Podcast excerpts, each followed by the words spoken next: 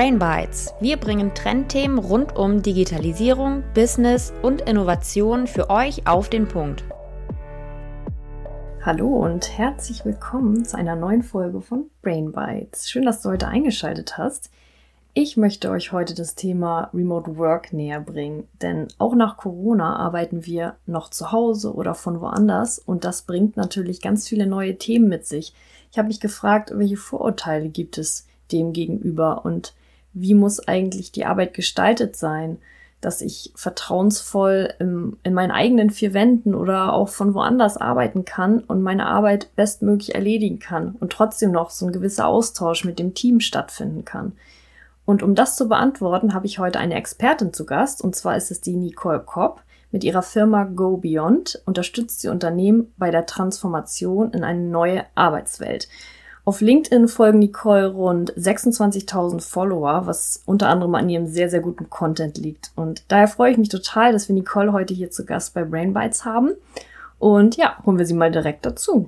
So, hi Nicole, schön, dass du da bist bei Brain Bites und uns heute etwas zum Thema Remote Work erzählst. Herzlichen Dank für die Einladung, Sophie. Ich freue mich sehr, hier zu sein. Schön. Magst du einmal, bevor wir gleich ins Thema starten, dich kurz vorstellen? Sehr gerne. Ähm, mein Name ist Nicole Kopp. Ich wohne und lebe in Bern. Ähm, das ist so ziemlich die Mitte von der Schweiz und ich bin Arbeits- und Organisationspsychologin und seit drei Jahren helfe ich Unternehmen, sich in die neue Arbeitswelt zu bewegen und das macht extrem Spaß.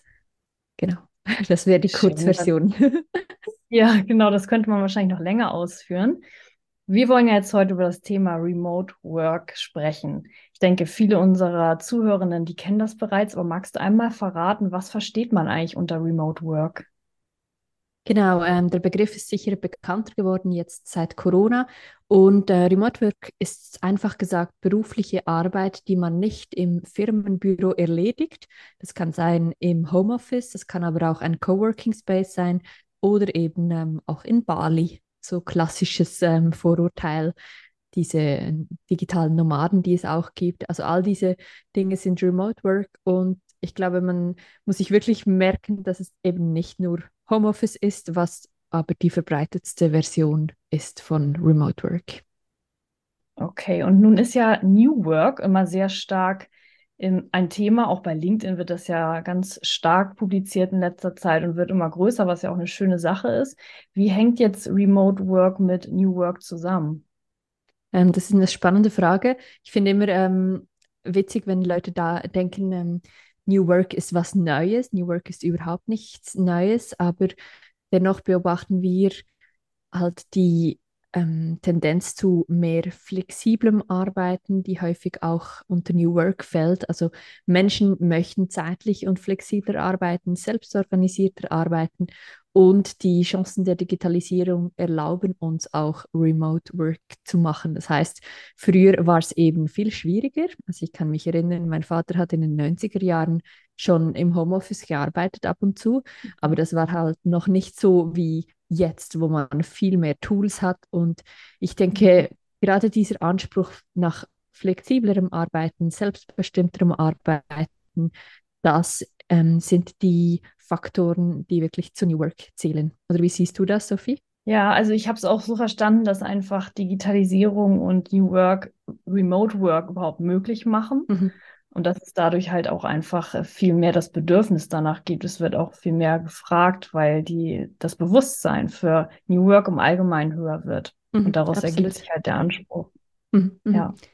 Ähm, spannend finde ich, der Anspruch ähm, ist wirklich auch da. Also heute sagen 60, 70 Prozent der jungen Menschen, ich will Remote Work machen können ähm, in der Firma, im Unternehmen, wo ich mal arbeiten will. Also sie haben eine Studie gemacht ähm, in meiner Stadt, wo ich lebe, in der Uni Bern. Und ganz viele Studenten sehen das wirklich als Bedingung, die erfüllt werden muss. Mhm. Kommt ja auch wahrscheinlich jetzt mit der Gen Z, da haben wir mit Yannick Blättler ja mal eine Folge zu gemacht, auch verstärkt auf das Thema, ne? Mhm, absolut, ja. ja.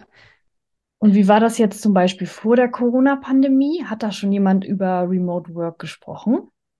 Ähm, sicher schon, ja. man sagt, in der Schweiz haben ein Viertel ähm, der Menschen schon ab und zu im Homeoffice gearbeitet. Und ich denke, viele Unternehmen waren da einfach noch viel konservativer. Ich kenne große Unternehmen, bei denen war das nicht erlaubt, also gar nicht, obwohl es technisch möglich gewesen wäre. Und ähm, die mussten dann durch Corona sehr stark aufholen. Und heute ist in diesen Unternehmen zum Teil ein Tag Homeoffice erlaubt. Und das finde ich mhm. immer so ein bisschen fragwürdig, genau. Und warum sollten denn jetzt Firmen auch viel mehr auf Remote Work setzen? Also welche Vorteile bringt denn das Arbeitsmodell mit sich? Ich glaube, während der Pandemie haben wir alle gesehen, dass es möglich ist, so zu arbeiten. Und ich denke auch, es hat in vielen Köpfen ein Umdenken stattgefunden. Ich habe kürzlich von jemandem gehört, der gesagt hat, man geht nicht mehr ins Büro, um produktiv zu arbeiten. Und das finde ich schon eine krasse Aussage.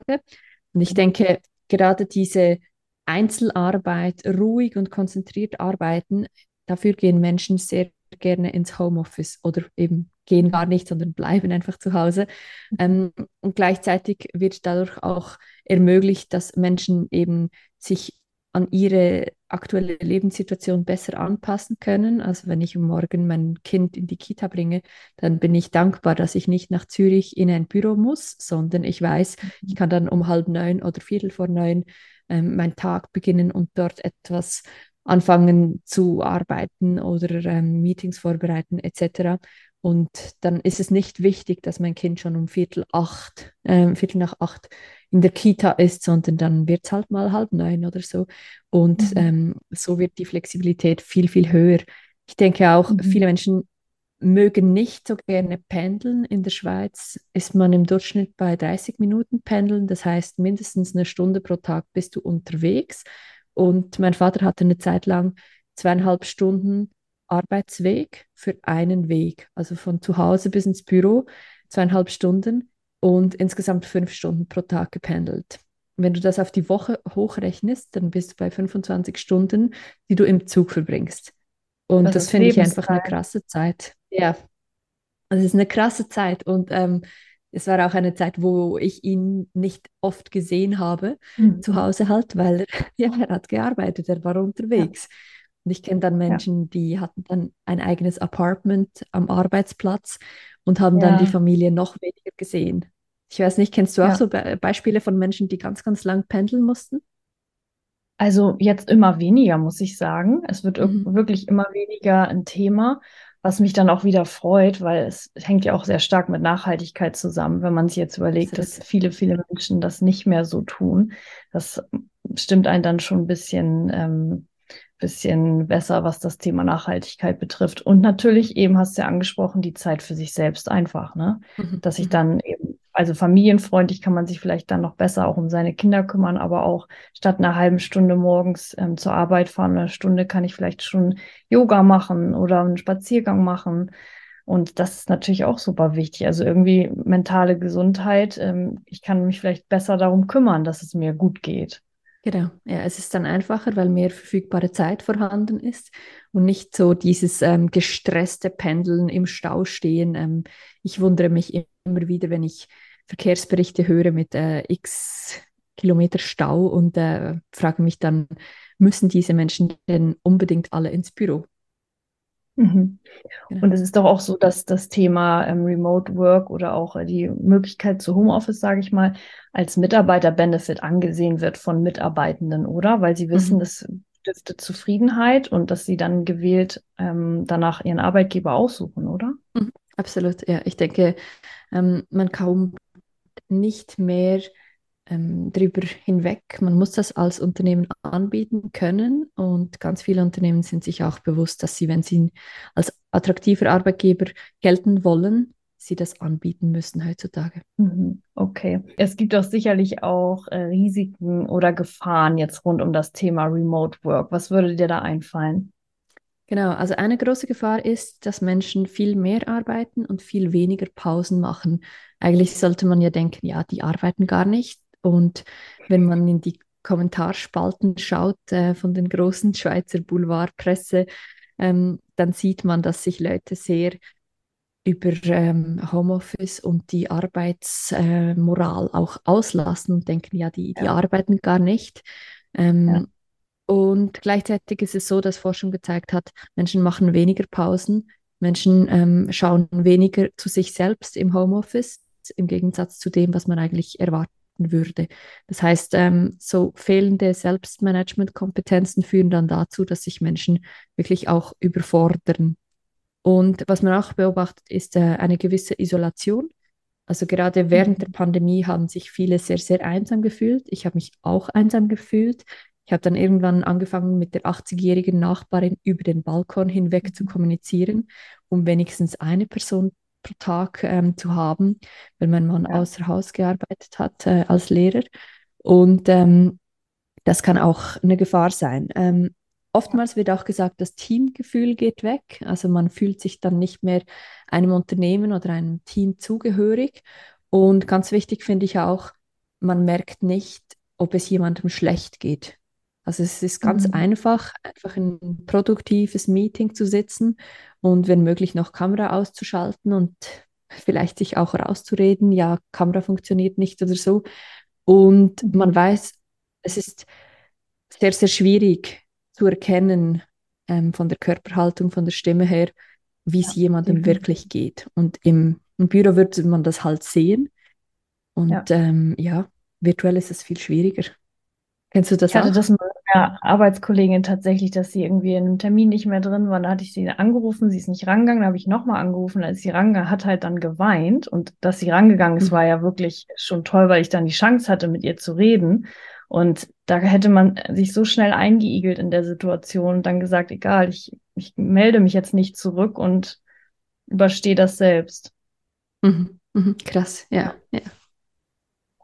Ich habe tatsächlich gelesen, dass eine Gefahr oder ein Risiko ist auch, dass man, wenn man viel im Homeoffice beispielsweise oder woanders arbeitet, dass man es schwieriger hat bei Gehaltsverhandlungen. Also das war, mhm. glaube ich, eine Studie in Stanford, die gezeigt hat, dass ähm, solche Menschen eben weniger Gehaltserhöhung oder seltener bekommen und weniger Beförderung, obwohl sie sogar bessere Leistungen liefern. Also dass das sogar in Kombination zueinander steht. Das finde ich mhm. auch wirklich krass. Mhm. Ich habe dann mal ein Interview dazu gegeben in der Personalwirtschaft und ähm, das Ganze heißt Proximity Bias. Das heißt, ähm, Nähe schafft Aufmerksamkeit ähm, und mhm. diejenigen Menschen, die ich, ähm, die ich öfter sehe, die nehme ich dann als produktiver wahr und die mhm. fallen mir dann eher ein, wenn es darum geht, spannende Aufgaben zu verteilen oder eben Gehaltserhöhungen mhm. verteilen. Mhm. Genau. Ja, das, das ist krass, ja. Ja, definitiv. Ja. Gut, jetzt haben wir mal über die Vor- und Nachteile gesprochen. Ich würde jetzt gerne noch mal in die Praxis schauen. Also wie, wie gestaltet sich denn jetzt Remote Work im Unternehmensalltag. Wie sieht das denn zum Beispiel bei euch aus? Ihr lebt ja auch Remote Work. Genau, wir haben kein Büro, weil wir in der ganzen Schweiz verteilt sind und ähm, ich bei meinem früheren Arbeitgeber erlebt habe, wie teuer so ein Büro ist, wenn alle dann bei Kunden mhm. sind und niemand im Büro sitzt. Und deshalb haben wir uns bewusst entschieden, ähm, kein Büro zu haben. Und bei uns ist es wirklich so, dass alle von zu Hause oder von Coworking Spaces ausarbeiten. Wir haben allerdings ähm, alle vier bis sechs Wochen so Teamtage, wo wir gemeinsam am Unternehmen arbeiten, an Konferenzen arbeiten und uns an einem fix definierten Ort sehen. Und das ist immer ein anderer Ort und das nehmen wir auch immer zum Anlass, ähm, da, dass wir da Mittagessen gehen miteinander und auch mal wirklich diese informellen Diskussionen haben. Ich glaube, das ist sehr, sehr wichtig. Und habt ihr in einer Woche dann auch fixe Calls, wo ihr euch zusammen sprecht? Ja, meistens haben wir so zweiwöchentliche Syncs, ähm, also wirklich so kurze Austausche, eine Dreiviertelstunde, wo wir uns updaten über ähm, den Stand der jeweiligen Aktivitäten bei Kunden etc. Und ähm, da bereitet sich jeder auch schriftlich vor. Und ich finde das ganz elementar, weil Remote Work heißt häufig auch, man kann mehr asynchron arbeiten zusammen. Ähm, das heißt, äh, schon mal was vorbereiten und die anderen lesen das dann und dann diskutiert man wirklich noch über das, was einen interessiert. Also wenn ich jetzt an Remote Work denke, fallen mir dann tatsächlich so im Hinterkopf auch ein paar Vorurteile ein, nämlich zum Beispiel, ja, das, äh, das wertvolle Gespräch an der Kaffeemaschine entfällt ja, wenn du nicht im Büro bist. Ähm, wie siehst du das so? Du hast wahrscheinlich auch schon öfter so ähm, skeptische Worte gegenüber Homeoffice oder allgemein Remote Work gehört. Genau, also die Leute sind häufig sehr überrascht, wenn ich sage, wir haben kein Büro. Ähm, dann ist die erste Frage, ja, funktioniert denn das? Und dann sage ich, ja, das funktioniert hervorragend mit einigen klaren Regeln und Abmachungen. Und mhm. ähm, klar kann es sein, dass wie diese informelle Kommunikation wegfällt, aber die muss man sich halt wirklich bewusst schaffen, indem dass man sagt, auch Nonsensdiskussionen sind erlaubt oder wir haben einen Channel, wo Spaßiges, Lustiges, äh, Nennenswertes auch einfach geteilt wird, ohne dass es produktiv ist. Und ähm, auch das mangelnde Teamgefühl, das ist auch ein klassisches Vorurteil, das ich sehe, ähm, wo wirklich die Leute das Gefühl haben, ja, man fühlt sich dann gar nirgends mehr zugehörig und mhm. ähm, das muss nicht so sein. Also das kann man sehr, sehr gut auch schaffen, indem man eben Platz lässt für diese sozialen Austausche über verschiedene Channels. Dazu auch ganz spannend, mir fällt gerade ein, das habe ich, glaube ich, mal gelesen, dass Chefs zum Beispiel sagen, ja, kommt doch ins äh, oder kommt gerne ins Büro, das ist uns wichtig, weil dieser Austausch zwischen den Kolleginnen ist sehr wertvoll. Und dann auch wieder andersrum sagen, ja, ähm, die Leute stehen nur an der Kaffeemaschine und unterhalten sich und schnacken quasi. Und das zeigt ja eigentlich diesen Zwiespalt auch. Wie siehst du das? Genau, ich kenne ähm, diese Erzählung auch. Und das finde ich immer witzig, wenn man sagt, ja, das Büro für den sozialen Austausch. Gleichzeitig ist es so, dass wir Menschen sehr soziale Wesen sind, aber wir beschränken unsere sozialen Kontakte. Das heißt, wir haben die Tendenz, immer mit den drei, vier gleichen Menschen zu sprechen. Und ähm, jemand von Vitra hat das kürzlich sehr gut formuliert, nur weil Menschen nebeneinander sitzen, findet noch kein Wissensaustausch statt. Mhm. Also nur weil mhm. Menschen gemeinsam im Open Space Büro ähm, sind, heißt es noch nicht, dass sich diese soziale Verbundenheit auch einstellt. Ich glaube, da muss man sehr gut differenzieren. Mhm. Okay. Jetzt habe ich neulich ein bisschen gestöbert auf deinem LinkedIn-Kanal und ich bin gestolpert über das sogenannte Produktivitätstheater und das war wirklich sehr interessant. Magst du das einmal erklären, was dahinter steckt?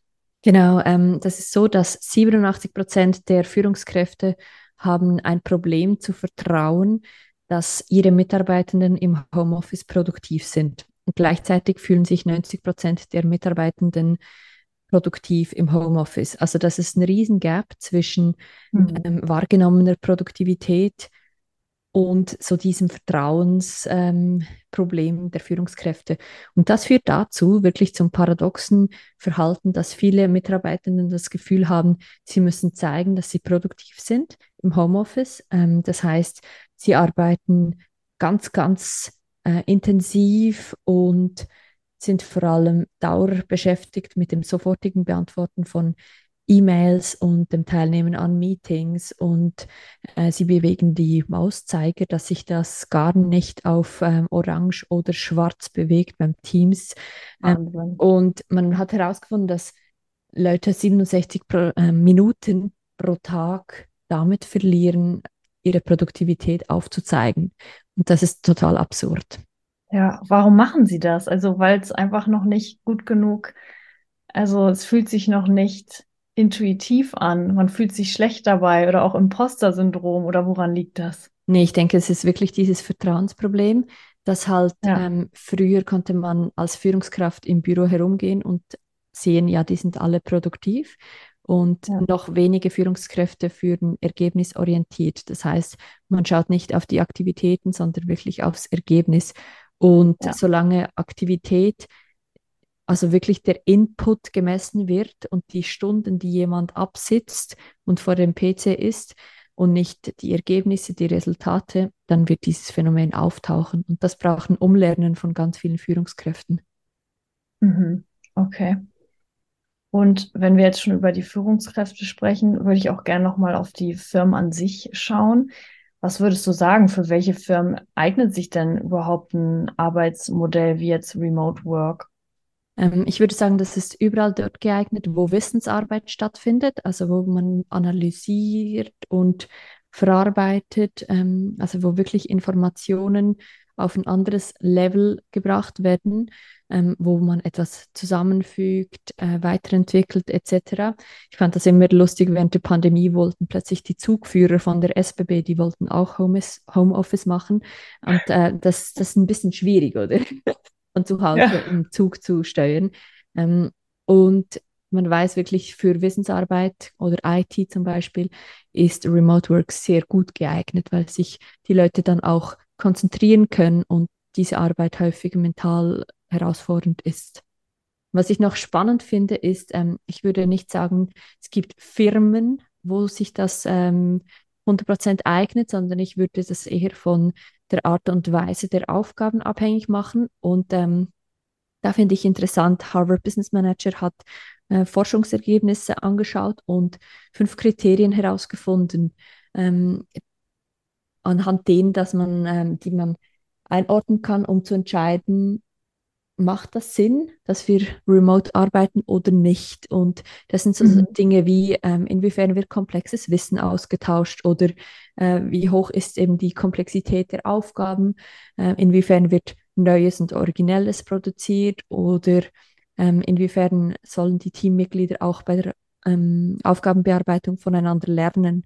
Und all diese Faktoren machen etwas mit den Menschen in dem Sinne, dass manchmal wirklich Arbeiten vor Ort zusammen in einem Raum effektiver und effizienter ist. Mhm. Das macht es wahrscheinlich für manche Unternehmen gerade noch schwierig, wenn sie gewisse Funktionen ausschreiben, wo ähm, Remote Work zum Beispiel möglich wäre und dann aber auch viele, viele Stellen haben, wo es eben nicht der Fall ist, genau. wenn es nicht einheitlich ist, oder? Genau, ja. Und da kommt dann diese, dieses Gefühl von Unfairness und ich mhm. habe kürzlich äh, von jemandem gehört, die haben wirklich Teams selbst entscheiden lassen, wie sie sich aufstellen, wie sie sich organisieren. Und das ist dann extrem abhängig auch von der Führungskraft, was diese Person erlauben möchte oder nicht. Und das kann mhm. zu sehr großem Neid und Missgunst führen zwischen den Menschen und zwischen den Teams. Das ist schwierig, ja. Mhm, das kann ich mir vorstellen. Und du hast jetzt gerade schon das Zugpersonal angesprochen. Und man kennt das ja auch irgendwie, dass so rund um das Thema allgemein New Work, aber für Remote trifft es, Remote Work trifft es auch zu. Ja, was ist denn mit den Handwerkern oder was ist denn mit der Pflegefachkraft? Die können doch nicht remote arbeiten. Genau. Was würdest du denn jetzt da sagen? Also hat das eine mit dem anderen nichts zu tun? Also sollte das nicht die, ähm, die Bereiche, wo es möglich ist, ausbremsen? Oder wie reagierst du, wenn jemand das zu dir sagt? Ich würde immer sagen, ähm, unterschiedliche Jobs kommen mit unterschiedlichen Anforderungen und auch Benefits. Und mhm. schlussendlich liegt es an den Menschen selbst, ihren Job so zu wählen, dass dieser Job mhm. sie auch glücklich macht. Also ich kenne wenige mhm. Menschen in der Pflege oder die als Hebammen arbeiten, die sagen, du, ich wäre glücklicher zu Hause vor dem PC. Diese Personen haben den Job gewählt, weil sie ja. mit Menschen arbeiten, weil immer wieder andere Klientel kommt etc. Ja. Und ich denke, das eine sollte das andere nicht einschränken. Also nur weil es möglich ist im einen Bereich und unmöglich im anderen, sollte man nicht das, was möglich ist, zunichte machen. Wie siehst du mhm. das? Auch genauso wie du. Und ich denke, das hat auch viel mit Verantwortung zu tun. Also ich übernehme Verantwortung für mich selbst und für meine mhm. Jobwahl. Mhm und nicht dieses ewige Beklagen, wenn ich irgendwie mich benachteiligt fühle und das Gefühl habe, andere haben es leichter oder besser, genau. sondern ich habe mir meinen Job ausgesucht und selbst wenn ich jetzt 45 bin und merke, das ist nicht das Richtige, ich könnte noch etwas anderes machen Absolut. und da auch ein bisschen an sich zu glauben und die Verantwortung für sich selbst zu übernehmen. Ich glaube, das hängt auch eng damit zusammen. Mhm. Absolut. Und das ist ja auch das Schöne an der heutigen Zeit und an den vielen neuen Möglichkeiten. Also jetzt in dieser Welt, ähm, in der aktuellen Zeit, ist man nicht mehr 40 Jahre im selben Job. Das machen die wenigsten, sondern es geht mhm. darum, sich immer wieder anzupassen und sich auch zu fragen, was von dem, was ich mache, mache ich gerne und was hätte ich gerne anders und auch diese neuen Kompetenzen und Interessen, die man vielleicht in sich spürt, anzuerkennen und dann ähm, wirklich konstruktiv sich auf die Suche zu machen, was möchte ich wirklich, wirklich arbeiten. Und da sind wir wieder mhm. im Kern von New Work. Mhm. Ja, auf jeden Fall. Lass uns jetzt noch mal schauen, wie denn jetzt Remote Work erfolgreich im Unternehmen umgesetzt werden kann. Also welche Rahmenbedingungen konkret müssten jetzt im Unternehmen gegeben, gegeben sein, damit die Mitarbeitenden zum Beispiel von zu Hause effektiv arbeiten können? Ich denke, das Aller, Allerwichtigste ist eine gute Ausrüstung. Also man weiß, ähm, viele Hybride und Remote-Meetings sind mühsam, weil die Technik und die Tools fehlen. Das heißt, eine gute technische Ausrüstung und wertvolle digitale Tools, ähm, das ist die absolute Grundbedingung. Ich erlebe immer wieder, dass Unternehmen noch mit Skype arbeiten, manchmal sogar ohne Video. Mhm. Und ähm, das mhm. ist wirklich sehr, sehr äh, unfortschrittlich, wie man sagen würde. Ja.